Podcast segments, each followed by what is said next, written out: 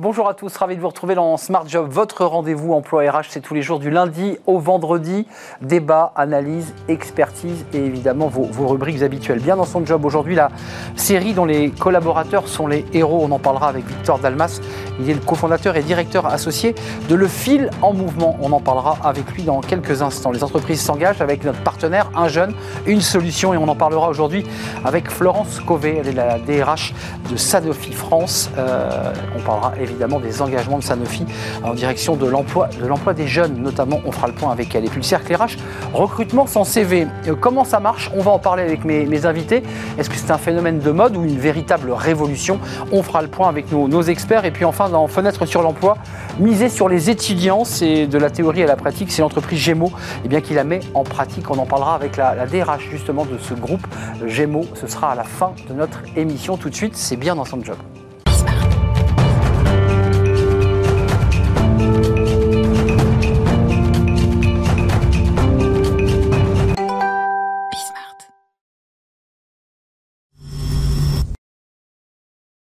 Bien dans son job. Tiens, tiens, tiens, on va parler euh, cinéma. Bah, euh, quel est le lien avec l'entreprise? Mais il y en a un, justement, on va en parler avec Victor Dalmas, cofondateur et directeur associé du, du Fil en Mouvement. Vous savez, j'ai transformé le en du. Tout à fait. Fondé en 2019. Absolument. Avec votre associé Julien Laurent. Et votre histoire est intéressante parce que d'abord, vous avez eu des vies dans, dans le monde privé, vous avez connu le monde de l'entreprise. Puis, à côté de ça, sur vos temps libres, vous avez écrit pour la télévision, vous êtes scénariste et vous avez dit, tiens, et si on faisait des séries pour les entreprises Comment c'est venu cette idée? Ben, je crois que vous avez assez bien résumé le, le process. Euh, nous, au départ, euh, avec Julien Laurent, mon associé, nous, nous sommes euh, issus du secteur privé. Euh, Julien Laurent travaillait chez Accenture de son côté pendant 10 ans. Euh, moi, je, mon dernier poste, c'était chez Acadomia, où j'étais en charge des business units. Et à côté de ça, nous menions une double vie, puisque une nous passion. Étions, exactement, nous étions scénaristes et que nous avons scénarisé pour le spectacle vivant, mais aussi pour la, pour la télévision, un certain nombre de, projets euh, de fiction. Et qu'un jour, nous nous sommes dit, euh, un peu confrontés aussi aux difficultés que nous pouvions rencontrer euh, en tant que manager, finalement, comment embarquer une audience, comment embarquer un public, quoi de mieux qu'une bonne histoire. Et nous avons décidé de euh, mettre au service des entreprises notre savoir-faire de, de, scénariste pour euh, réconcilier nos, nos, deux grandes envies. Victor, vous la connaissez, c'est vous qui l'avez montée, évidemment. C'est quelques extraits hein, compilés de ce que vous avez réalisé. Alors, c'est à la fois drôle, on va voir les, les, images tout de suite, puis on va pouvoir les commenter, évidemment. Alors, qu'est-ce qu'on voit là? Alors on voit ici euh, des extraits d'une série qu'on a réalisée pour le groupe Mondelez International. Euh, dans laquelle on a embarqué une centaine de, de, de comédiens néophytes, puisque euh, chaque comédien est un salarié euh, de l'entreprise. C'est d'abord un salarié en fait. Hein. Exactement, tout à fait. Ils sont tous d'abord salariés et, et, même dans 99% des cas, ils n'avaient jamais eu d'expérience de comédien avant ce projet. Et c'est vraiment l'objectif, c'est de pouvoir créer une, une, série de fictions qui viennent euh, susciter un élan, euh, peut-être même, euh, je dirais, une respiration dans l'entreprise. On, sait que les derniers mois ont été des mois un peu inédits euh, parfois un peu compliqué sur le plan social. Euh, et il nous semblait important de pouvoir redonner justement un, élan, euh, recréer ces, ces, instants de vie sociale que euh, l'entreprise a moins connus, qui sont tous ces espaces informels, la machine à café, la cantine, mais aussi tout ce que vous pouvez compter, de pots cigarettes, etc à force d'être à distance, on, on, se voit moins. Et euh, l'objectif, c'est euh, par la de resserrer. resserrer les liens, exactement, euh, avec une série donc dont les salariés de l'entreprise sont les héros, Hmm. mmh. et pour les salariés de l'entreprise. C'est-à-dire que on vient embarquer en général donc une centaine de, de, de, de, salariés comédiens par série pour une série qui va durer 10 épisodes en, en général, 10 épisodes assez courts de 3-4 minutes, et l'audience, euh, c'est toute l'entreprise. C'est-à-dire que dans le cas de Mondelez, ils étaient 3000 à euh, assister à la diffusion des À se marrer aussi, parce qu'on voit, il y a de l'humour. Hein. Bien sûr. On se maquille. Euh, fait, on va chercher le décalage. Un, un, mot important, parce qu'on voit bien cette, cette, idée de resserrer les liens dans l'entreprise, de se regarder à l'intérieur de l'entreprise, de se marrer, ouais. de rire. Vous les coachez, et ce qui est très intéressant dans votre dispositif, qui moi me semble intéressant pour les entreprises, c'est-à-dire qu'on n'est pas dans des dispositifs de fiction où trois smirmorques arrivent, déposent des câbles. Enfin, tout ça, c'est en équipe légère parce qu'en en fait, ils se filment eux-mêmes. Exactement. En fait, chaque salarié se filme avec son, smartphone. L'objectif, c'est euh, bien sûr de, réduire des coûts de, eh production d'un tel projet, euh, mais c'est aussi de permettre à chacun de n'importe où euh, de participer, puisque dans le cas de Mondelez, vous avez donc plusieurs sites en France, vous avez aussi des sites en Outre-mer, vous avez parfois des responsables qui sont aussi à l'international. L'idée, c'est que chacun, se filmant lui-même, va pouvoir participer d'où qu'il soit. Euh, au projet. Hum. Euh, très concrètement, l'entreprise, la côté entreprise, vos clients ou vos prospects, euh, qu'est-ce qu'elles cherchent Parce qu'en fait, il y a mille manières d'entrer dans une série. Elles disent j'ai un groupe qui est distendu, j'ai besoin qu'on le resserre, j'ai besoin de re-raconter l'histoire de mon entreprise parce qu'il y a souvent une dramaturgie dans l'histoire d'une entreprise. Qu'est-ce qu'elles souhaitent à travers cette série? Alors, nos clients viennent au départ avec des besoins qui sont, je dirais, tous différents. C'est ça. Euh, on a des clients qui veulent vraiment créer un moment de cohésion avec quelque chose qui n'a rien à voir avec la vie traditionnelle de, de, de, l'entreprise. Un pas de côté, quoi. Un pas de côté. Euh, pour permettre là aussi de réengager, remobiliser sur le, je dirais, le, contenu quotidien de, chacun. Euh, on a aussi des clients de plus en plus qu'on accompagne sur des scénarios concrets, donc à chaque fois sur mesure, euh, pour euh, venir, je, dirais, répondre aux enjeux aussi immédiats de, nos clients qui sont des enjeux de transformation, de réorganisation, parfois un pivot stratégique. Donc on fait passer aussi des messages par la série. Bien sûr, ouais, tout à fait je, dirais même que la fiction euh, permet d'ancrer euh, des messages parfois mieux que la réalité elle-même. Mais Victor, dans ce cas-là, ça veut dire quand on fait passer un message de réorganisation, c'est pas les salariés, là c'est le COMEX Exactement, euh, qui est obligé de se mettre en scène. Tout à fait. Alors, c'est risqué. De toute hein. façon, c'est toute l'entreprise qui se met en scène à, chaque fois. Il n'y a justement pas de, cloisonnement entre le COMEX et les salariés de l'entreprise. Chacun peut participer. bien sûr, nous, on va présenter un, un, un canevas narratif, une trame euh, narrative à chacun de, euh, de nos clients, euh, qui était vraiment un scénario de fiction qui peut commencer par une disparition, qui peut commencer par un meurtre parfois. donc vous voyez, on, est tout de suite dans... Et vous allez jusque-là Bien sûr, on est, on est dans quelque chose qui est, qui est vraiment très fictionnel dès le départ. Euh, c'est le but, hein, c'est de créer aussi euh, euh, vraiment cet élan et, cette surprise. Et, et, puis on vient glisser un certain nombre de clins d'œil à l'activité de l'entreprise et puis parfois, comme on se le disait à l'instant, à un certain nombre d'enjeux de, plus, plus, plus précis. Bien sûr, ce n'est pas nous qui venons écrire le scénario de la nouvelle organisation. nous venons vous vous notez voilà. d'un certain nombre d'informations qui nous sont données au départ par nos interlocuteurs à chaque fois, il y a une équipe projet qui se, construit pour chaque série en interne.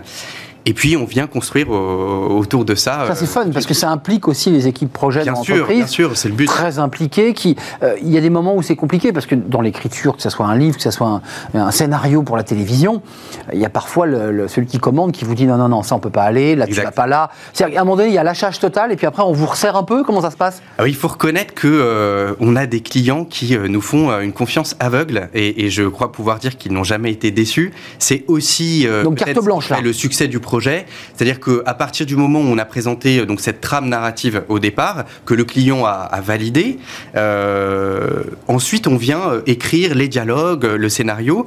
comme l'objectif c'est de, de créer assez vite et de déployer assez vite cette série, il n'y a pas, si vous voulez, un temps d'itération, de validation trop important au départ. Ça viendrait freiner la créativité et puis cet effet justement un peu nouveau rapidité, ça on l'entend bien dans votre projet, c'est-à-dire que quand vous avez et que le patron, votre client a décidé, la mise en exécution est rapide. Ça, c'est très, très important de. En général, on compte un mois avant euh, le lancement. À partir du moment où on a un go, euh, tout à fait, ouais. PAT, prêt à tourner, prêt à tirer. Euh, et ensuite, ça part au montage. Exactement. vos clients, là, c'est quoi? Vous travaillez sur quoi en ce moment avec? Parce que j'imagine qu'avec Julien, vous mettez autour d'une table et que c'est un jeu de ping-pong comme les scénaristes. Alors, hein. et absolument. En fait, nous, nous avons parmi nos clients des clients qui sont en général plutôt des clients de, au-delà de 300 salariés on a mené euh, ce type de projet chez euh, Mondelez, on l'a mené chez Amazon, euh, pour toutes les équipes du, siège en France.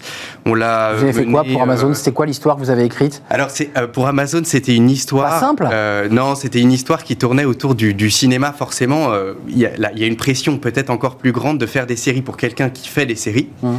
non, c'est pas le cœur de métier, il faut le préciser. C'est vrai, c'est pas le cœur de métier, mais pour autant, mais vrai, de plus en plus Amazon pour, pour, pour ses séries, pour la Donc la pression est forte La pression est forte, mais je dirais l'enthousiasme décuplé aussi, parce qu'à partir du moment où vous avez les équipes en interne qui peuvent euh, participer, se prêter au jeu d'un projet, euh, ça vient euh, rendre aussi le. Et donc, la story, c'était quoi? C'était quoi le... La story autour du cinéma. on a développé. Chacun a joué un rôle. Exactement, ouais, tout à fait. En fait, c'est une histoire autour du cinéma pour pouvoir explorer différents genres cinématographiques.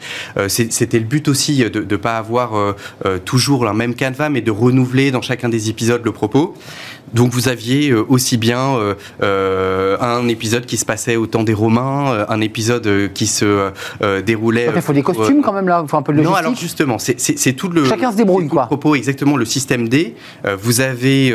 on trouve un, élément de décor, une perruque. On vient recréer un élément de décor. Ce qui suffit parfois. On vient céder. Il suffit de pas grand chose. Les séquences sont assez courtes. Elles durent entre 15 et 20 secondes par. avant, avant de nous quitter, Victor, je veux pas qu'on oublie parce que oh, ceux qui nous regardent se disent bon bah, c'est très sympa son, son histoire, mais moi je suis pas comédien. Il y a quand même un travail de direction d'acteur, puisque c'est le, terme utilisé sur un plateau de cinéma, et donc un peu de coaching quand même. Vous les aidez. Exactement. Alors nous au départ, Ça fait du training. sommes scénaristes et metteurs en scène, donc nous venons accompagner individuellement euh, chacun des participants. Aucune expérience n'est requise, c'est le but. Euh, et donc vous avez d'ailleurs très souvent des stars de la scène euh, qui se révèlent devant la caméra peut-être un peu plus et à l'inverse des grands timides qui se trouvent une âme de, de comédien. Nous on est là pour les aider et surtout les valoriser, puisque c'est un projet qui vient valoriser chacun des salariés de l'entreprise. Donc il y a aussi une forme, je dirais, de catharsis, de révélateur pour certains individus qui, une vitrine, voilà, qui se révèlent. Une inédite et, et les, et les, 3000 collègues se disent, mais j'aurais jamais imaginé, ça, vous avez dû l'entendre, que quelqu'un se révèle comme ça soudain. Absolument, ouais, c'est très souvent ce qui se passe. Et d'ailleurs, on a euh, en ce moment des demandes pour faire des saisons 2, puisque bah, comme c'est une série, les saisons eh oui. Euh, se multiplient. Euh, et on, on voit aujourd'hui pour les saisons 2 des peut-être des, salariés qui étaient trop timides pour la saison 1 se dire bon allez, allez j'y vais. Puisqu'un tel l'a fait, moi aussi je, je peux m'y mettre. L'effet d'entraînement, l'effet de groupe. Euh, merci Victor Dalmas, cofondateur et directeur associé du, Fil en Mouvement. Le Fil en Mouvement, c'est le nom exact de votre entreprise, créée en 2019. Elle a deux ans, mais ça se développe bien. Puis les entreprises trouvent finalement une manière un petit peu décentrée, décadrée, de pouvoir euh, bah, parler ou faire se parler, créer du lien. C'est très important dans le contexte dans lequel nous, nous sommes. Merci de nous avoir euh, rendu visite. Et tout de suite, notre rubrique Les entreprises s'engagent avec notre partenaire Un jeune, une solution. Avec nous comme invité la, la DRH France de Sanofi.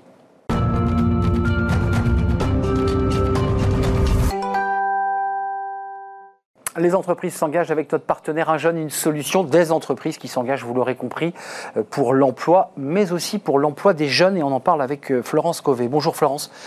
Merci d'avoir répondu à notre invitation. Vous êtes DRH de Sanofi France. Euh, on l'aura compris, c'est un groupe évidemment mondial, euh, acteur majeur de, la santé. 20 euh, 000 collaborateurs, vous, m'arrêtez si je me trompe dans, les chiffres, dont un quart des emplois directs de l'industrie pharmaceutique française. vous êtes venu nous parler parce que vous êtes la DRH, alors évidemment vous parlez d'emploi, de recrutement, et on va en parler. Vous êtes engagé sur ces questions d'emploi, d'emploi des jeunes. D'abord, un petit mot parce que toujours intéressant, avant de trouver le traitement, là je m'adresse à un laboratoire pharmaceutique, évidemment je peux pas me tromper, mais pour avoir le bon traitement, il faut avoir fait un bon diagnostic. Vous avez fait ce sondage, Mosaïque RH, euh, qui vient souvent chez nous, euh, le CSA et vous, et on découvre que dans les trois métiers que les jeunes ne sont pas très motivés, euh, il y a l'armée, et il y a l'industrie pharmaceutique. J'imagine que cette base de départ, vous vous êtes dit, voilà, il faut réagir, il faut parler, c'est bien cela. C'est exactement ça. Bonjour et encore merci pour votre invitation. En fait, effectivement, juste en quelques mots quand même, Sanofi, parce qu'on en entend souvent parler, mais c'est 100 000 collaborateurs dans le monde, dont un quart des effectifs en France. Et en France, on est sur plus de 30 sites, donc on couvre vraiment l'ensemble de la, de la métropole avec de très nombreuses usines. On a plus d'une vingtaine d'usines, donc on est très présent sur l'ensemble du territoire aussi bien dans la production, mais aussi bien entendu dans la recherche, le commercial et toutes les, toutes les fonctions support. Effectivement, on a fait un, sondage au printemps dernier dans le cadre de notre partenariat avec euh, Un jeune, une solution, et on a voulu mesurer quels étaient, quels étaient les freins des jeunes par rapport aux entreprises et s'il y avait un phénomène d'autocensure. Et on a été très surpris. D'abord, 70% des jeunes s'auto-censurent. Et quand on. C'est quoi C'est-à-dire qu'ils donnent des freins. Ils ont des freins soit parce qu'ils se disent qu'ils ne sont pas faits pour aller dans les grandes entreprises, qu'ils n'ont pas les bons diplômes. Alors c'est encore accru pour les jeunes femmes et encore accru pour les jeunes qui sont ici. C'est pas pour moi, c'est trop gros. C'est trop gros. C'est trop gros, quoi. Je ne peux pas aller dans ces grosses boîtes. Exactement. C'est trop gros. Il va falloir que je sois surdiplômé. Je ne vais pas savoir. Je n'ai pas, pas les bonnes qualifications. Et alors, effectivement, en fait, il y a trois secteurs qui, euh, où on retrouve ce phénomène. L'armée, on peut imaginer peut-être un peu plus quelles sont les réticences, le BTP, mais également la santé. Alors, ce n'était pas le secteur pharma, hum. ce TIC, c'était la santé. plus large. Dont on, dont on, fait bien évidemment partie. Et ça, ça nous a interpellés. Euh, juste une question avant de rentrer dans les détails de vos actions, parce qu'évidemment, ensuite, vous déclinez un traitement, donc des actions RH, euh, on va en parler. Euh, c'est quoi les appréhensions de ces jeunes? Qu'est-ce qui, qui, se passe? Vous l'avez diagnostiqué, ça? Oui, alors on l'a diagnostiqué. Chez vous, dans votre secteur? Dans notre secteur, oui, oui. C'est l'idée qu'on peut se faire d'un groupe pharmaceutique où il va y avoir besoin de, de diplôme Bac plus 5 et au ça. Parce qu'on pense aussitôt à la recherche. Alors c'est un fait, dans la recherche, on a besoin de gens extrêmement diplômés, mais y compris en recherche, on va aussi avoir des, gens moins diplômés. Et puis on a surtout l'ensemble de nos usines. Je vais vous parler d'une de, vingtaine d'usines en, France. Et là, on est plutôt sur des, opérateurs de maintenance, par exemple, des gens en conditionnement. Et on va davantage être sur du bac plus 2, bac plus 3. Oui, c'est important de le dire à ceux qui nous regardent. Il y a, plusieurs métiers au sein du. il, y a, évidemment les, les, métiers de recherche. Vous avez 4100 collaborateurs et scientifiques dans des sites RD. Alors là, c'est des bac plus 5, plus 6, plus 7, ce sont les meilleurs. En tout cas, vous recrutez les meilleurs. Puis il y a toute la partie production. Et là, c'est quoi? C'est des opérateurs de maintenance C'est des chaînes de médicaments? Comment ça se passe? Donc concrètement, effectivement, c'est des opérateurs de maintenance, beaucoup de gens aussi en qualité, parce qu'on est dans une industrie où les standards, les niveaux de qualité est, extrême. Donc on a vraiment, j'allais dire, l'ensemble des, métiers qu'on peut retrouver dans beaucoup de beaucoup d'industries, euh, avec des usines qui vont des fois de 300 personnes à plus de plus de 2000, voire 3000 en France. Donc euh, de, grandes opportunités. Le printemps dernier, ça c'est l'étude. Vous en tirez évidemment un certain nombre de conclusions, vous, vous les analysez et on en parle en ce moment. Quelles sont les, mesures là où vous dites il faut qu'on agisse, faut qu'on aille chercher ces jeunes? Comment on fait d'ailleurs? Comment vous faites pour aller les chercher ces jeunes? Alors ces jeunes de plusieurs façons, à la fois traditionnellement, j'allais dire, par, le biais de, nos annonces, par le biais des, réseaux, mais on a souhaité en fait aussi déployer un, un mode un petit peu euh, différent en allant en proximité et tout simplement en allant dans les villes au sein des quartiers pour aller expliquer aux jeunes, aux jeunes comment, voilà, c'est quoi Sanofi, c'est quoi notre industrie. Faites comment Poser une petite tente, une petite guérite et vous dites. Il y, avait, plusieurs petites plusieurs petites tentes, j'imagine. Et, plusieurs. Et là, vous allez au contact direct, quoi. Et on a appelé ça place d'avenir. On est allé dans à peu près sept villes en France et on va, on va réitérer, mais en démultipliant cette, cette action. Et on s'est rendu compte que pour les jeunes, ben voilà, il faut leur expliquer, il faut qu'ils aient du visuel. L'heure des réseaux sociaux, ça peut paraître un peu euh, anachronique, mais, mais je pense que c'est justement un mode hybride, les deux, il faut savoir allier les deux. Et on faisait en direct des entretiens, du coaching et la présentation de nos, de nos métiers. Et ensuite, comment ça se passe? Alors j'imagine que vous n'avez pas une feuille comme pour l'armée, puisqu'on parlait de l'armée, où vous recrutez directement sous la tente et ils sont engagés. J'imagine qu'il y a un processus ensuite qui s'installe. Oui, tout à fait. Alors c'était particulièrement pour les, jeunes en alternance, pour leur proposer. Ça, c'est une priorité pour vous, ah, l'alternance C'est une priorité. On a plus de 1700 jeunes en alternance, on en a aussi euh, euh, plus de 300, plus de 500 même en, stage, et on a aussi ce qu'on appelle des VIE. Donc en gros, on a plus de 2500 jeunes qui sont dans nos, équipes. Et effectivement, les jeunes en alternance, il faut aller leur présenter. Et on sait qu'en faisant ce type d'opération, vous avez aussi des jeunes qui sont encore dans leur cursus et qui sont en, recherche, en orientation. Et je pense qu'en leur ouvrant les portes des entreprises comme Sanofi, ça permet aussi de les, aider dans leur, leur parcours. Euh, donc ces jeunes des quartiers, puisque vous parliez des, quartiers, là, vous êtes déjà un premier de bord de, de, cet effet de, de ces visites sur le terrain? Vous avez réussi à en recruter, issus justement de ces, ces réunions de quartier? Oui, tout à fait. Alors, on a recruté, puisque je vous parlais du chiffre de, de, 1700 jeunes qui sont en alternance. Donc ça, c'est vraiment directement issu de, ces réunions de, de contact. Ces réunions, tout à fait. Et euh, par ailleurs, on a aussi, une fois que nos jeunes sont en alternance, on a un véritable accompagnement euh, auprès d'eux, à la fois pour qu'ils sachent davantage travailler la suite. Euh, et, on, bien entendu, on ne va pas recruter tous ces jeunes, on en recrute une bonne partie quand même, hein, plus de 30%. Mais pour les autres, on va aussi les aider à construire leur CV. Et surtout, on les met en relation avec notre écosystème système santé, puisqu'on a effectivement, il y a une grande attractivité quand même chez Sanofi, donc on les met en contact avec euh, tous nos partenaires de santé. Soit donc pour ce, ils rentrent directement chez Sanofi parce qu'ils correspondent, parce que ça match, ou alors vous leur proposez un accompagnement parce qu'ils ne sont pas tout à fait au niveau sur un certain nombre de critères, et, ensuite ils peuvent repartir dans, votre, dans votre réseau, euh, j'imagine qui est très riche et qui est, très dense. D'audience. il, y a les, alternants, et il y a la pénurie d'emploi. Est-ce que dans votre secteur, parce que là, évidemment, ça, ça concerne directement un jeune, une solution, est-ce que vous êtes aussi, comme tout le monde, victime d'une forme de pénurie dans certains secteurs? On a parlé de l'industrie, on a parlé des chercheurs. Euh, est-ce qu'il y a des secteurs où vous dites on n'y arrive pas? Vous êtes, j'imagine, dans la révolution numérique ou la transformation numérique, comme tout le monde.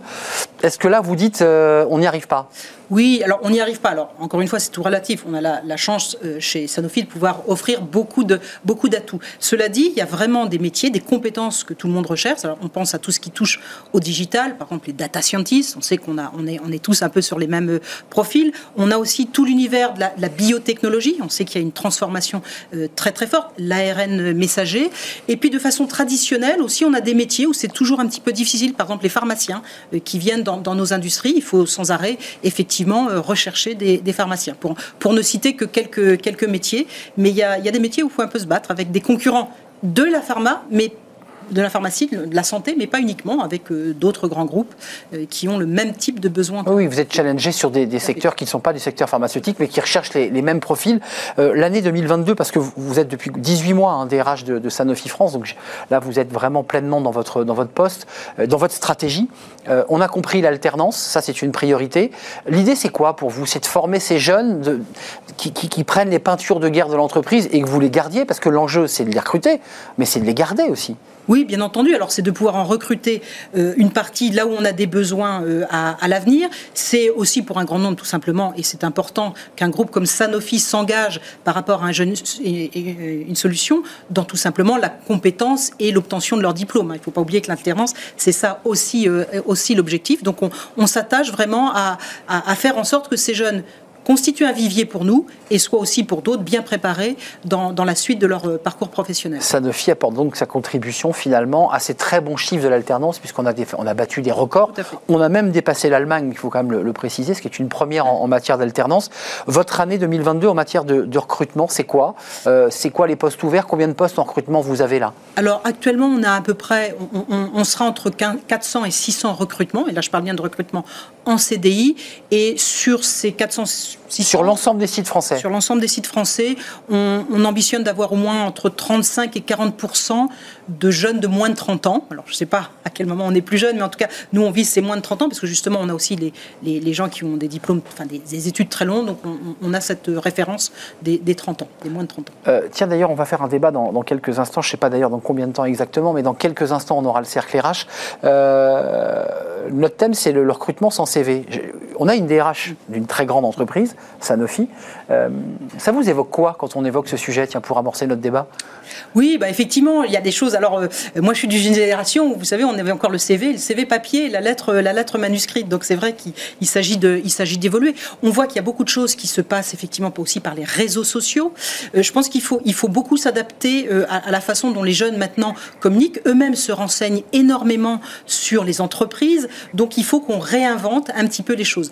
Après, lorsque vous en êtes à l'entretien à proprement dit, c'est vrai que euh, à un bah, il y a des compétences. voilà, vous aimez bien revenir quand même sur comprendre la chronologie, le, parcours, les compétences. Hmm. Donc, euh, je vous, êtes, vous êtes mitigé. En, première approche, les soft skills, ce qu'on appelle les soft skills, comme vous l'avez fait d'ailleurs dans, les animations, dans les quartiers.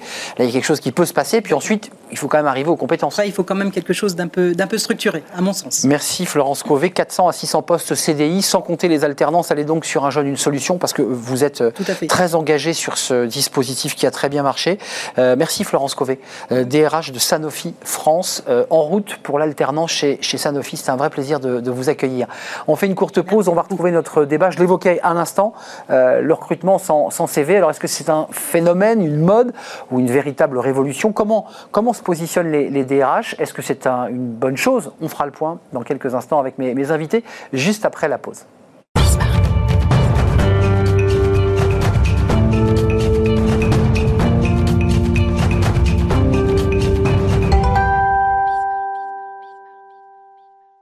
Le cercle RH, notre débat quotidien de, Smart Job, on s'intéresse à un sujet. Alors, est-ce que c'est un phénomène? Est-ce que c'est une mode? Est-ce que les choses vont s'enraciner? On parle du, recrutement sans CV. Vous en avez entendu parler. D'abord, comment ça marche? On va évidemment faire le point avec mes invités. Et puis ensuite, comment on fait, évidemment, pour ne s'appuyer que sur les soft skills sans passer par les compétences tout ça peut ressembler à un casse-tête, mais ça fonctionne. Et on va en parler avec mes, invités. Florence Réal-Rougier, merci d'être là.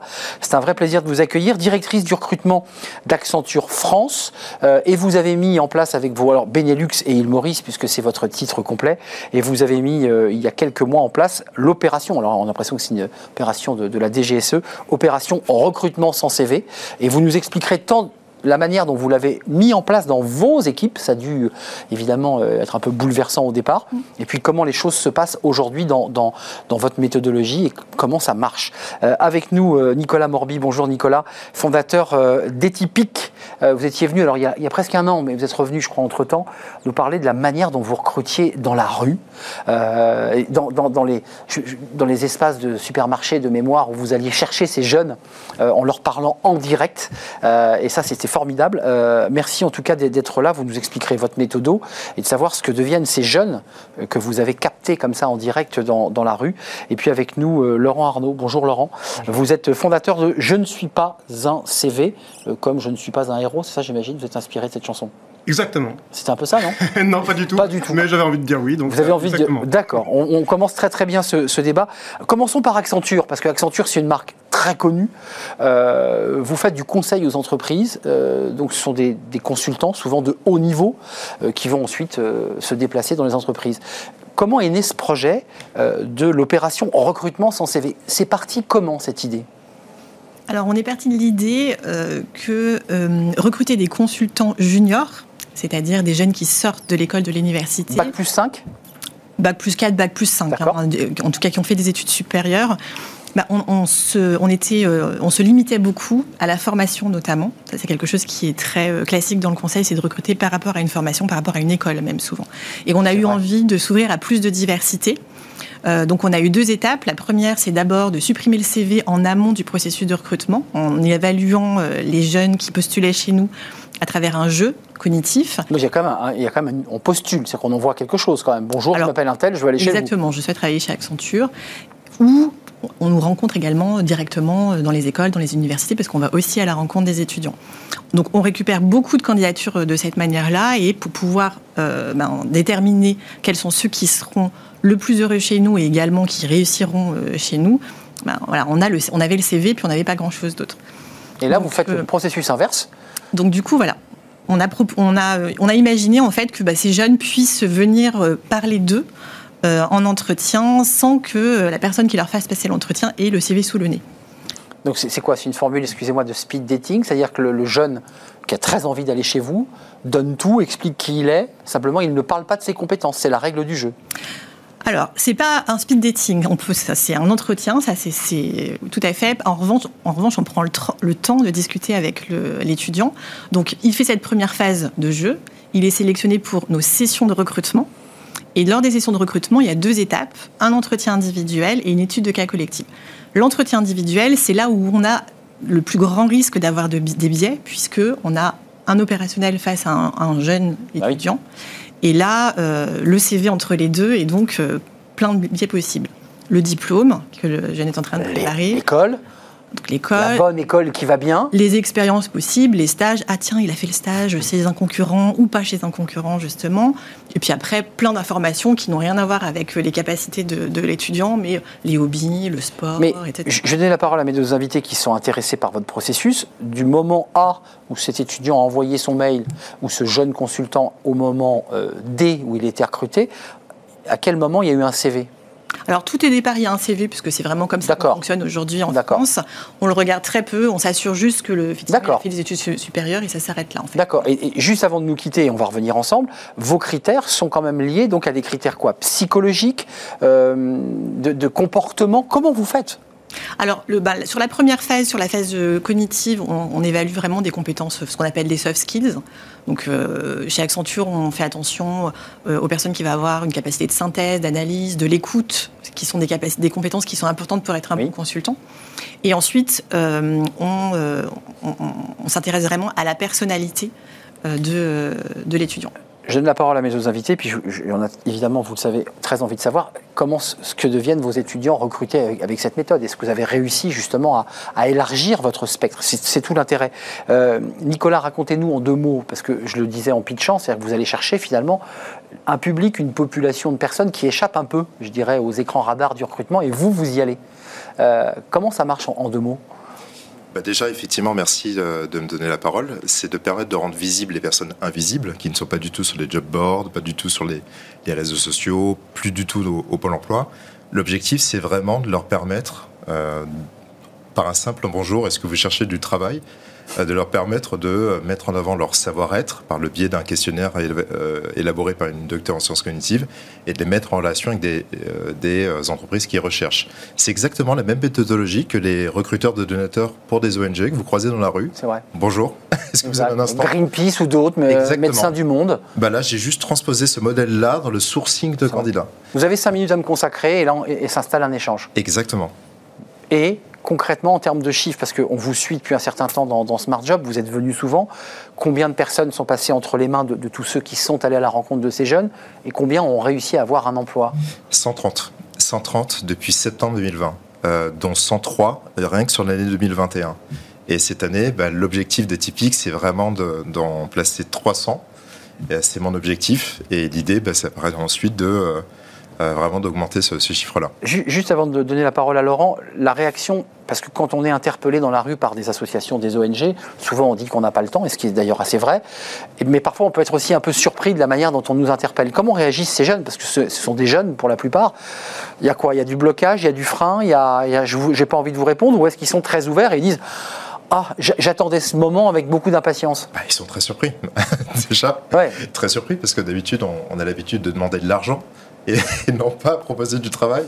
Donc du coup, ils sont... Euh, euh, il y, a, quand même une, sacrée surprise. Et, au-delà de ça, en fait, ils se sentent considérés, dans le sens où on se dit, bah, tiens, on s'intéresse à eux. Plutôt que ce soit le candidat qui est vers l'entreprise, bah, là, c'est l'entreprise qui va vers le candidat. Mais finalement, c'est un peu comme un entretien. C'est-à-dire qu'un entretien se finit toujours en face à face. Pourquoi? Finalement, on ne commencerait pas par du face à face. Et, c'est ça l'objectif des typiques, c'est vraiment de mettre en avant euh, le fait qu'on puisse euh, complètement verser ces, règles. Euh, Laurent, vous vous retrouvez, j'imagine, dans ces deux expériences. La philosophie de Je ne suis pas un CV, par le titre même de, l'intitulé, euh, qu'est-ce que vous voulez dire à ceux, à ceux qui nous regardent? Je ne suis pas un CV, ça veut dire je ne me définis pas que par mon CV. C'est ça que vous, vous nous dites? Je ne suis pas le reflet de mes expériences passées, je suis beaucoup plus que ça. Et, Florence l'a dit, euh, en fait, on est dans un marché de l'emploi en France qui est extrêmement cloisonné. Euh, et c'est le mal français euh, en matière d'emploi, c'est qu'on envisage le potentiel des personnes uniquement à travers ce qu'ils ont fait. Le bon diplôme, mmh. la bonne formation. Et tous, on est beaucoup plus que ça. Donc il y a un déterminisme social finalement à travers ça. Tout à fait. Et, je ne suis pas un CV, c'est une approche par compétence. par opposition au CV qui est une approche par référence. Et, c'est bien l'enjeu. Mmh. on est dans un, un enjeu d'ouverture et de décloisonnement de l'accès à l'emploi. Euh, ce qu'on souhaite euh, permettre, c'est de permettre à des entreprises de regarder les gens différemment et de permettre à un certain nombre de personnes d'accéder à des offres d'emploi auxquelles elles n'auraient pas pensé. C'est notre enjeu principal et, vous avez ouvert en disant est-ce que c'est un, effet de mode euh, Je crois que c'est un principe de réalité, le recrutement sans CV. depuis la nuit des temps, les entreprises viennent recruter sur des forums, sur des job dating. j'ai eu la chance d'en monter pendant trois ans et j'ai à chaque fois vu des recruteurs à la sortie de ces forums, ces job dating, qui disaient qu'ils avaient fait des rencontres et que si jamais ils avaient eu le CV de ces personnes-là. Euh, euh, ils ne revenaient pas. Ils ne revenaient pas. Et, du coup, on revient à un principe de réalité qui est de se laisser prendre et surprendre par le potentiel des personnes sans avoir de filtre préalable. Euh, Laurent, j'entends quand même dans ce que vous nous dites qu'il y a le mot compétence qui parle. Je, veux dire, c'est pas dénué de compétences. C'est la différence entre compétence et référence. Les références, c'est le déterminisme social, mais les compétences sont pas niées. Tout à fait. Et, l'idée, c'est de créer des passerelles entre chaque expérience. L'idée, c'est de se dire que les vies professionnelles sont multiples et variées et que personne n'est contraint et déterminé à faire un même métier toute sa vie.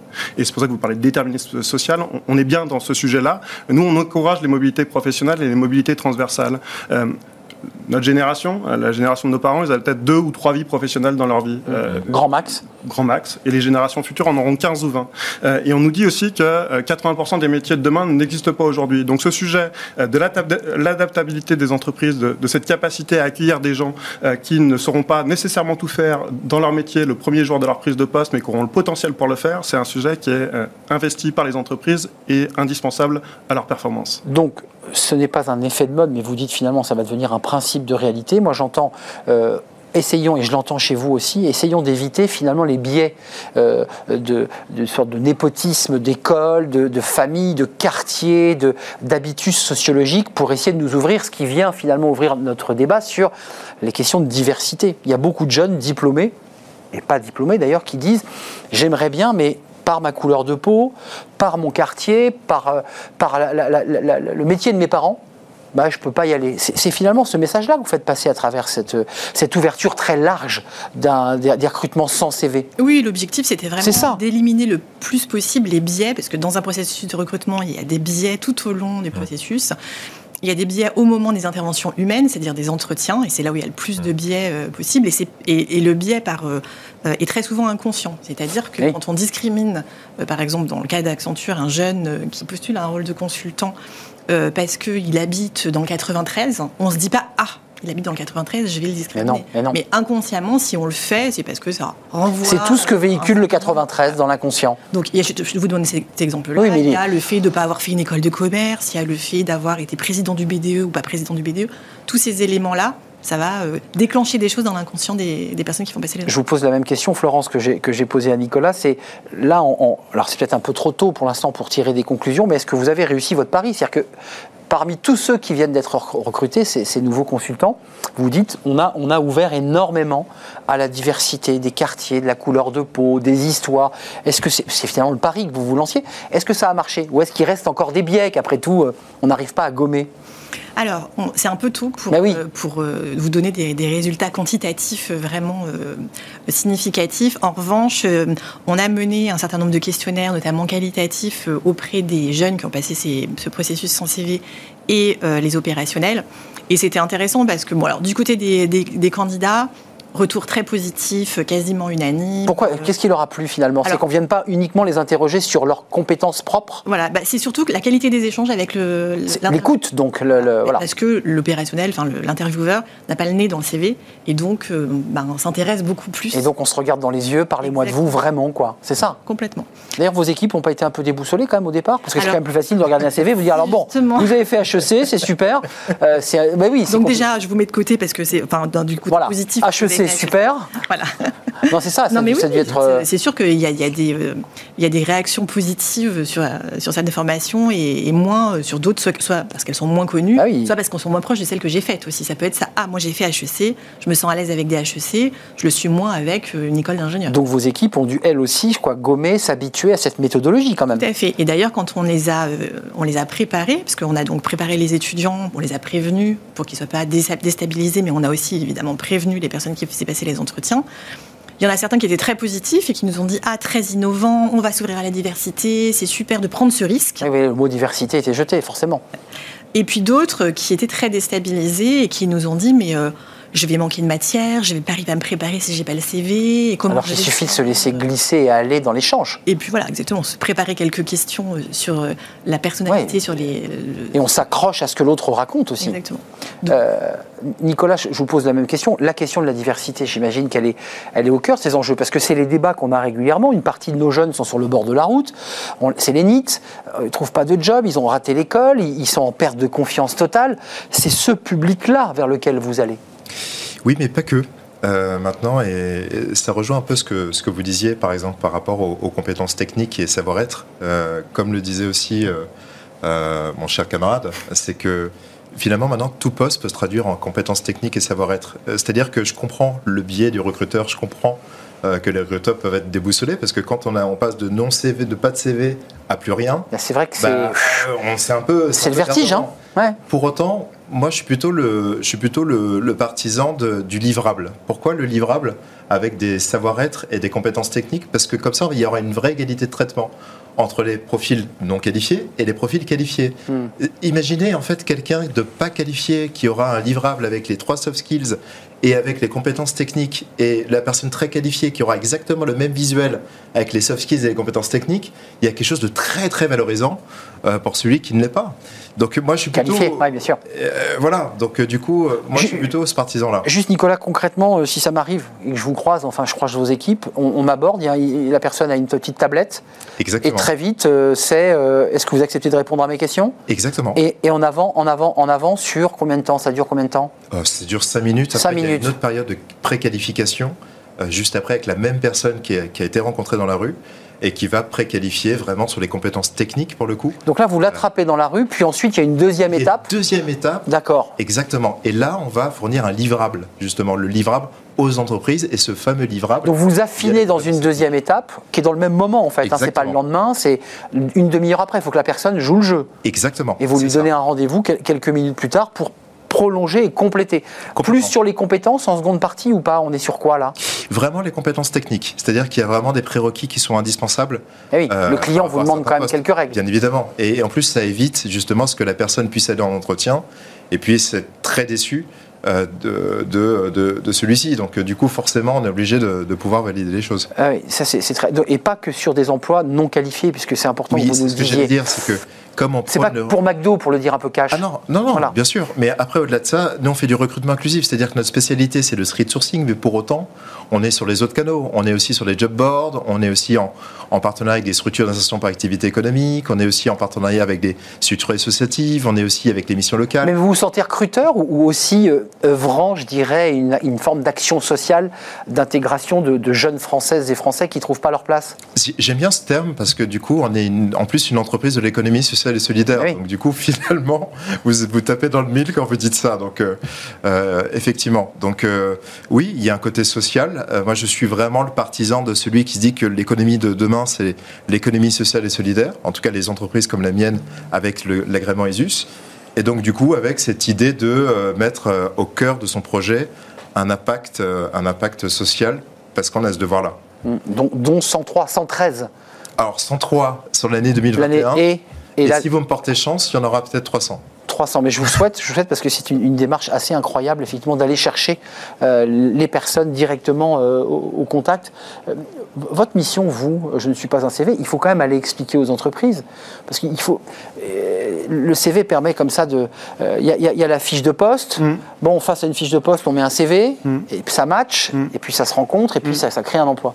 En fait, ça marche pas très bien, ce phénomène-là. En fait. C'est une question qui est extrêmement adéquationniste du marché de l'emploi. Ça marche pas très bien, en fait. Ouais.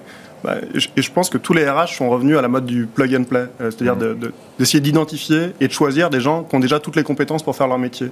Elles y sont revenues parce que déjà elles ne trouvent pas euh, ces personnes-là sur le marché de l'emploi, elles ne les trouvent pas en nombre ou aux conditions salariales qu'elles sont capables de proposer. Euh, et en plus, c'est antinomique avec le principe même de diversité. donc notre idée, nous, c'est de créer les conditions de la rencontre entre des entreprises qui ont des besoins et des candidats qui ont des souhaits et qui souvent ont l'impression que le, CV restreint le champ des possibles pour eux. On est aussi, mmh. on partage ça avec Nicolas, sur un prisme d'égalité des chances, tous les gens qui créent leur profil sur Je ne suis pas un CV sont anonymes. Et, on sait qu'il y a un certain nombre de personnes qui peuvent avoir le sentiment d'être discriminées face à l'emploi. Ils n'ont pas le bon nom, ils n'ont pas la bonne adresse. Quand ils viennent chez vous, ils ont l'impression qu'ils se battent à armes égales. C'est-à-dire qu'ils n'ont pas des boulets au pied où ils se disent euh, forcément, je ne pars pas sur la même ligne, c'est ça? Oui, puis il ne faut pas être dogmatique sur le sujet. Euh, nous, on a, une approche qui est très pragmatique, à dire. Euh, on accompagne un certain nombre de métiers euh, qui légitiment cette approche. Si je cherche un expert comptable ou un comptable, euh, je vais besoin d'avoir en face de moi des gens qui ont été formés à la comptabilité. Il y a un diplôme, là, là il n'y a pas et ça, c'est un impondérable. Euh, et pour autant, il y a tout un tas de métiers qui ne mobilisent pas des compétences techniques, qui mobilisent principalement, voire exclusivement des compétences transversales. Et c'est ces métiers qu'on accompagne. Je vais être concret. Il y a une pénurie, par exemple, dans, les métiers de l'aide à la personne. On est un tout petit, un petit peu loin des, des consultants Accenture, mais sur ces métiers, est-ce que vous dites, grâce à nos méthodes, on peut peut-être euh, réduire, je ne dis pas résoudre le problème, mais réduire finalement cette difficulté, parce que ça fait appel à des compétences humaines, de générosité, de disponibilité, de euh, qu'on ait un diplôme euh, CAP ou un bac, je veux dire, ça, ne change rien. est-ce que c'est un secteur où vous dites on peut, on peut réussir quelque chose? Il y a plein de secteurs. La relation client, la logistique, le transport, le service à la, personne. La semaine dernière, nous, on a une banque, un, un de nos partenaires, qui a recruté une archéologue qui était euh, guide, conférencière. Euh, et, euh, ils l'ont recruté pour faire un job de conseiller particulier. Et cette personne-là, euh, qui avait l'habitude de, de, prendre en main, de prendre en charge les personnes, donc sur toute la dimension relation personnelle qui deviendra de la relation client, elle était extrêmement forte. Elle avait l'habitude aussi de travailler le week-end, ce qui est quand même une singularité aussi pour les métiers. de L'archéologue fouille tout le temps, en fait. Hein. Et, et, du coup, ces belles rencontres, vous parliez de, de de la nécessité aussi de créer un climat de confiance avec les entreprises. Et on crée un climat de confiance euh, en arrivant à démontrer à l'entreprise que cette démarche-là, elles le font déjà depuis la nuit des temps. Et qu'au sein de ces structures, on a des gens qui viennent d'horizons extrêmement différents et qui font un même métier. Alors pourquoi pas continuer? Euh, Pourquoi pas ouvrir le champ et se laisser la possibilité de rencontrer des gens différents? Florence Réal-Rougier, vous me dites qu'on n'a pas encore assez de recul, mais quand même sur les premiers profils recrutés, vous dites ça fonctionne. C'est-à-dire que auparavant vous aviez peut-être un monotype euh, et on l'évoquait au début de l'émission. Est-ce que là vous sentez déjà quand même un, balbutiement dans dans des personnalités, dans des styles, dans des attitudes même euh, un peu différentes du, consultant classique? Parce que c'est qu'il est assez typé le consultant. Oui, et ça fonctionne dans les deux. Même dans le vestimentaire, je ne sais pas d'ailleurs si vous allez jusque-là, mais même dans la façon de s'habiller. Oui, oui, et ça fonctionne dans les deux sens. C'est-à-dire que on a des jeunes qui viennent nous voir et qui passent le processus de recrutement qui ne sont pas vraiment convaincus, qui sont faits pour le conseil ou qui ont envie de travailler dans une entreprise comme Accenture. C'est vous qui allez les chercher, là, vous leur dites. Euh, et donc, donc, on va les chercher, par exemple, sur les campus. Tu es fait pour. Et on leur propose de passer un process. Et donc, euh, quand ils, euh, ils, font, ils, passent un entretien sans CV, euh, ils ont aussi la possibilité beaucoup plus de poser des questions, d'être curieux vis-à-vis de Qu'est-ce que vous leur demandez à ces jeunes sans CV Une fois que vous, avez réglé le problème de je vous demande pas l'école, je vous demande pas si vous avez fait un bac C, D, euh, vous savez je suis de la vieille école, donc euh, je crois qu'on dit plus comme ça aujourd'hui. On dit plus comme ça. Mais je vois bien ce que vous voulez. Vous voyez ce que je veux dire quoi. Le bac C, c'était le truc. Qu'est-ce que vous leur demandez au final? Alors, on, on, cherche vraiment à en savoir plus sur leur motivation également les séduire, parce que je vous le disais, ah le, métier de consultant, il n'y a rien de plus abstrait. Enfin, je ne sais pas si je, vous demande que fait un consultant. Ça veut tout dire et rien dire. Voilà, c'est très abstrait. Euh, on n'est pas fait au départ pour être consultant ou pas. Et donc, c'est important que ça soit vraiment un échange. Et là, c'est ce que ce que permet le fait de ne plus avoir de CV, c'est que vraiment les deux personnes vont apprendre à se connaître, euh, à, se poser des questions mutuellement, sans avoir à suivre la trame euh, du CV classique. C'est aussi, Florence, si je peux me permettre, une opération séduction venue de chez Accenture qui se dit, mais non seulement on ouvre à plus de diversité, mais on peut aussi séduire euh, certains profils qui au départ voulaient partir en finance ou en marketing ou en management. C'est bien cela. Oui, complètement, ou qui ne sont pas totalement convaincus et qui viennent chez nous en disant, bon, je vais passer le process, on verra, qui en ont d'autres en parallèle. et c'est un moyen pour nous aussi, effectivement, de... Donc c'est du gagnant-gagnant. Euh, vos jeunes, les questions que vous, vous leur posez, vous nous l'avez dit, hein, c'est une, spécialiste, une spécialiste de, la psychologie, enfin qui a dû bâtir ce, questionnaire. Euh, vous les emmenez vers quoi? C'est quoi l'idée? C'est qu'en quelques questions, on peut bâtir un peu un portrait robot de cette personne? Exactement. Après qu'on affine en fonction des métiers, mais effectivement, il faut déjà une porte d'entrée. En fait, ce qui est très intéressant dans, ce qu'a pu dire euh, Florence, c'est que effectivement, à l'heure d'aujourd'hui, il, faut, euh, il faut évangéliser. Et c'est un peu ce que disait aussi Laurence, c'est-à-dire qu'il y a une évangélisation, que ce soit pour une nouvelle méthode euh, pour les entreprises, mais il y a aussi les entreprises qui évangélisent aussi les candidats. Donc c'est là où, ça permet, c'est là où il y a, on se dit soit il y a un souci, ou bien euh, il faut aller vraiment dans une... Juste avant de nous quitter, quand même, on a eu beaucoup d'invités sur ce plateau, ça c'est pas pour doucher tout ce que vient de se dire, qui est totalement passionnant et, essentiel, me semble-t-il, mais beaucoup d'invités viennent chez nous en disant, mais non, mais le CV c'est toujours vital, on n'en sort pas, euh, on a besoin...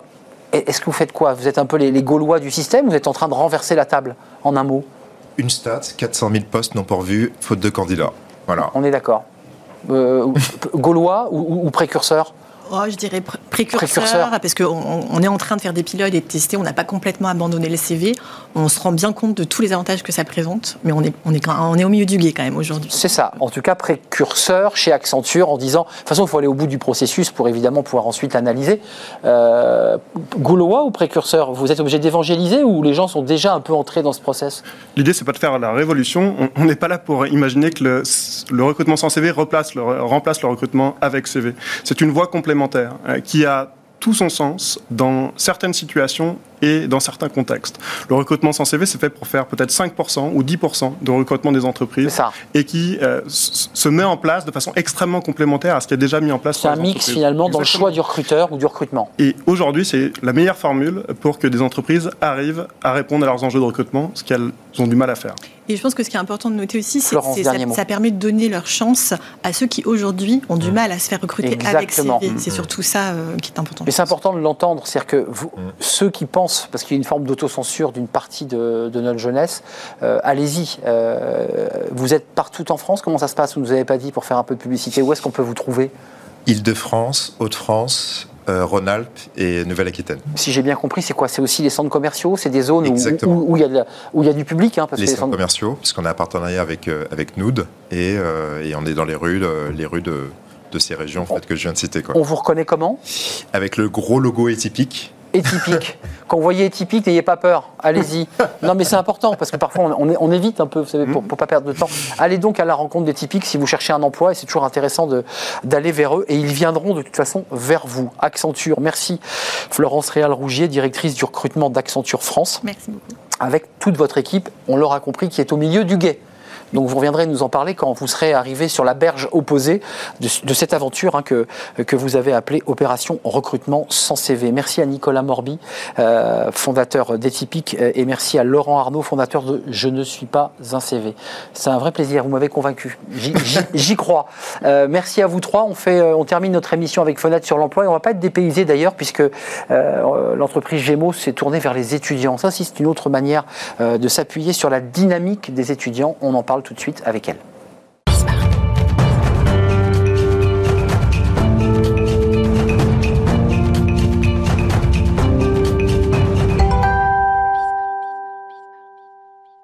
Et on termine notre émission avec Fenêtre sur l'emploi. D'ailleurs, pour rester finalement connecté au débat qu'on vient d'avoir sur le recrutement sans CV auprès de, jeunes et pas seulement, euh, on parle aujourd'hui des, étudiants avec euh, Nathalie Leclerc. Bonjour Nathalie. Bonjour. Vous êtes DRH euh, commerce chez Gémeaux. Alors Gémeaux, c'est une marque, une enseigne connue hein, qu'on voit un peu partout en France, enseigne française de prêt-à-porter, chaussures, vêtements à bas prix. C'est ça. Accessible, accessible, accessible à, toutes les bourses. Et vous apparteniez au, groupe ERAM, faut-il le, le Tout préciser à fait. On appartient euh, au groupe ERAM, donc, qui est ancré dans le Maine-et-Loire depuis euh, presque 100 ans et euh, qui, qui est composé de 9, 9 marques. Euh, ce qui est intéressant dans votre présence aujourd'hui, c'est que vous avez probablement peut-être entendu le débat juste avant sur euh, ces recrutements, ces difficultés de, recrutement. Vous dites, nous, focus sur les jeunes et sur les étudiants. pourquoi, ce, pourquoi ce choix? Bah, Parce qu'aujourd'hui, les étudiants, pour nous, c'est vraiment un vivier euh, de futurs directeurs de magasins, adjoints, managers de vente. Donc, on souhaite vraiment capitaliser sur cette jeunesse. Et c'est aussi une responsabilité, finalement, des entreprises que d'intégrer ces jeunes et de les connecter avec le monde du travail. Alors Nathalie Leclerc, il faut, faire peut-être un distinguo entre l'étudiant qui va étudier je, ne sais quelle matière à l'université, qui a besoin d'avoir un, job de complément pour payer une partie de ses études, de celui que vous allez choisir en alternance. Là, quand je parle des étudiants, vous pensez à ces étudiants qui, euh, l'été par exemple, ont besoin pendant deux mois euh, de travailler à plein régime. C'est cela que vous recrutez aussi aussi. Alors, c'est vrai que là, il faut distinguer les choses. C'est-à-dire qu'aujourd'hui, donc en 2022, on va offrir 1100 euh, postes à destination des étudiants. Et donc, euh, ces, ces étudiants-là Ces étudiants. Euh, donc, c'est 900 stages, c'est 100 contrats étudiants et 100 contrats d'alternance. Alors, les stages, on entend. Contrats d'étudiants, c'est des emplois, je dirais, c'est pas des 35 heures, Non, voilà, c'est des petits temps partiels pour des étudiants qui seraient désireux de travailler notamment le week-end ou sur un planning qui soit compatible avec leurs études et les alternants. Alors là, c'est intéressant aujourd'hui parce que toute notre émission, on a reçu des, DRH, notamment de Sanofi il y a quelques instants, une de vos collègues qui nous parlait aussi de l'alternance. Pourquoi ce choix de l'alternance? On voit l'alternance, ça cartonne, les chiffres sont excellents. Euh, c'est quoi? Qu'est-ce qui fait qu'aujourd'hui, les entreprises françaises vont vers l'alternance alors qu'il y a 10 ans, elles n'y allaient pas? Bah, Comme je vous disais, c'est vraiment une volonté de, se créer un vivier euh, de futurs directeurs de magasins, adjoints. Euh, c'est la volonté aussi bah, de professionnaliser les nouvelles générations. Et clairement, aujourd'hui, on a des diplômes qui sont tout à fait adaptés à nos métiers. Donc, pour nous, c'est vraiment une aubaine de pouvoir former ces jeunes, de les accompagner. L'alternance, c'est pour quel type de poste? Parce qu'on voit bien comment sont disposés ces magasins. C'est du retail. Tout à fait. c'est quoi? Des managers, des responsables de magasins, des, des gens qui en fait sont chargés aussi d'approvisionner les rayons. Comment ça se passe? Alors, principalement, on va se diriger vers des postes de direction de magasin, hein, des postes de directeur de magasin, euh, d'adjoint, donc c'est la personne qui seconde euh, le directeur de magasin, et des postes de manager de vente, où là, il y a un rôle de coordination d'équipe. Donc, euh, c'est, je dirais, ces trois postes qu'on va viser principalement. aujourd'hui, vous êtes en difficulté aussi comme tout le monde, parce que tous ceux qui viennent sur notre plateau nous disent bah, on est obligé de lancer une stratégie de recrutement, de se tourner vers l'alternance, parce que bah, on a du mal à recruter. Est-ce que c'est votre cas? Et est-ce que dans le retail comme ailleurs, bah aujourd'hui, le recrutement, c'est un peu plus difficile qu'avant. Alors, c'est vrai qu'il ne faut, faut, pas se mentir, c'est quand même plus difficile euh, que ça ne l'a été. Alors, précisément ces deux dernières années, parce que je pense que le Covid, de toute façon, est passé par là. Mais euh, effectivement, euh, là, depuis deux ans, on voit que les choses sont plus compliquées. Donc, d'où notre volonté aussi, je dirais, d'accroître l'alternance. Mais je trouve que la dynamique repart quand même, là, depuis le mois de janvier. On voit qu'on a moins de difficultés à trouver. Donc, on reste assez optimiste quand même euh, sur cet aspect recrutement. Qu'est-ce qui vous rend optimiste? Vous êtes la DRH commerce, on comprend bien que votre, boulot, c'est aussi tous les magasins soient, soient pourvus de collaborateurs, qui puissent ouvrir, accueillir les clients dans les meilleures conditions. C'est quoi les, indicateurs pour une DRH euh, de se dire ça repart euh, Les CV, les, les contacts, les dépôts de CV en magasin? Tout à fait. En fait, là, on vient d'ouvrir euh, un système qui est Indeed, c'est-à-dire tous nos directeurs de magasins peuvent maintenant poster des annonces et on voit que ça réagit. Donc ça veut dire qu'il y a quand même une demande. Et aujourd'hui, on reçoit encore bon nombre de candidatures et des CV pour le coup. Donc ça veut dire qu'il y a un attrait quand même pour le commerce et plus principalement pour notre enseigne. Ça, c'est une information intéressante. Auparavant, comme beaucoup d'entreprises ont centralisé le recrutement. Là, vous l'avez décentralisé au niveau des magasins. Et chaque directeur peut poster sa demande euh, en temps réel. Il, les pose où? Parce que pour ceux qui nous regardent, c'est intéressant. Alors, il le dépose donc sur la plateforme d'indeed.fr. Hein, donc, c'est-à-dire que chaque directeur de magasin a son propre compte et, euh, et vient euh, finalement créer son annonce, la gère et puis ensuite la clôture quand le poste est pourvu. Donc là, on gagne clairement en réactivité et, on s'adapte aussi aux besoins auxquels on est confronté. juste un, mot, on pose la question régulièrement à nos, à nos DRH sur le, le plateau. Les, il y a les jeunes, les étudiants les alternants et les stages, parce que vous voulez euh, euh, donner envie. Euh, qu'est-ce que vous avez envie de dire à, ceux qui nous regardent pour leur donner envie de venir chez vous, chez Gémeaux? C'est quoi la marque employeur? Parce qu'il faut aussi leur donner envie de venir. Ben, déjà, intégrer Gémeaux, c'est intégrer un, groupe familial français, voilà, qui, a, qui est ancré depuis 100 ans dans le Maine-et-Loire, qui est passionné aussi bah, par son, son domaine, hein, qui est le commerce. Et c'est un, groupe et une enseigne qui a des valeurs aussi très fortes. C'est-à-dire qu'aujourd'hui, nos, nos valeurs valeur cardinale, c'est euh, la simplicité, euh, la responsabilité et l'ouverture d'esprit. Donc ça, c'est des choses que quand vous avez un candidat en face de vous, je ne sais pas si vous les avez euh, forcément en face de vous, vous avez une équipe. Bon, enfin, si vous leur dites quoi, si vous êtes fermé d'esprit, ça passe pas quoi. Ben, disons qu'aujourd'hui, avant, avant toute chose, puisqu'on sait bien qu'aujourd'hui un jeune n'a pas forcément un bagage de d'expérience professionnelle, on va surtout chercher une personnalité. Et dans cette personnalité, on va chercher un dynamisme, quelqu'un qui incarne nos valeurs et qui soit aussi passionné. Et puis, je voudrais qu'on dise un mot avant de nous quitter sur ce BTS Management Commercial Opérationnel. Vous avez signé un partenariat. Ça consiste en quoi? Tout à fait. Alors, on a signé un partenariat avec le, BTS MCO, Management Commercial Opérationnel, parce qu'aujourd'hui, c'est un diplôme qui est vraiment professionnalisant, euh, qui répond aussi euh, aux attentes euh, du terrain et aux attentes du marché. Donc euh, aujourd'hui, on a plus de 22 000 étudiants euh, qui vont plancher donc lors des prochains examens qui auront lieu euh, le 12 mai précisément sur des sujets Gémeaux. Donc, c'est-à-dire que. Cas pratique Gémeaux. Cas pratique Gémeaux. C'est ça. Tout à fait. En fait, on, s'est mis euh, en relation avec euh, l'équipe pédagogique euh, du BTS, donc pour un travail vraiment collaboratif. donc, c'est quoi? C'est un BTS maison ou pas Avant de nous quitter, non, c'est un vrai BTS, mais dont les cas pratiques sont, sont comme support les cas Gémeaux. C'est un vrai BTS, donc orienté commerce, qui est labellisé par l'éducation nationale. Simplement, les étudiants piocheront sur des situations concrètes qui seront du coup coup issu de votre histoire. Gémeaux, tout à fait. Donc en un mot, pour donner peut-être un peu envie à ces étudiants de BTS de se dire tiens après tout Gémeaux c'est pas mal. Enfin je, non je complètement. Ben, rejoignez-nous parce qu'on va recruter un nombre d'alternants et essentiellement des BTS MCO parce que ça représente aujourd'hui 72% de nos contrats d'alternance. Oui, c'est le profil que vous recherchez. Tout à fait, puisqu'il correspond réellement à, nos besoins. Le MCO, Management Commercial opérationnel. Allez chez Gémeaux, même si vous n'êtes pas du signe du Gémeaux. Tout à fait. Non, mais on, peut, faire cette petite blague. C'est vrai que. On n'est pas discriminant à Vous n'êtes pas discriminant. Même tous les signes astrologiques sont les bienvenus chez Gémeaux, évidemment. C'était un vrai plaisir de vous accueillir, euh, Nathalie Leclerc. Vous êtes la directrice des ressources humaines commerce. Donc c'est vraiment vous qui pilotez cette stratégie. Merci de nous avoir rendu visite. Et puis le 12 mai, vous avez intérêt à être très très bon euh, pour plancher sur les cas Gémeaux. C'est la fin de notre émission. Merci de l'avoir suivi. C'est un vrai vrai plaisir. Euh, merci à toute l'équipe. Merci à Hector à la réalisation. Euh, merci à Maxime pour le son. Merci à Fanny Griesmer évidemment. Et merci à Carla pour l'accueil invité évidemment. Merci à toute l'équipe. Merci à vous pour votre fidélité. Je vous dis à demain. D'ici là, portez-vous bien. Bye bye.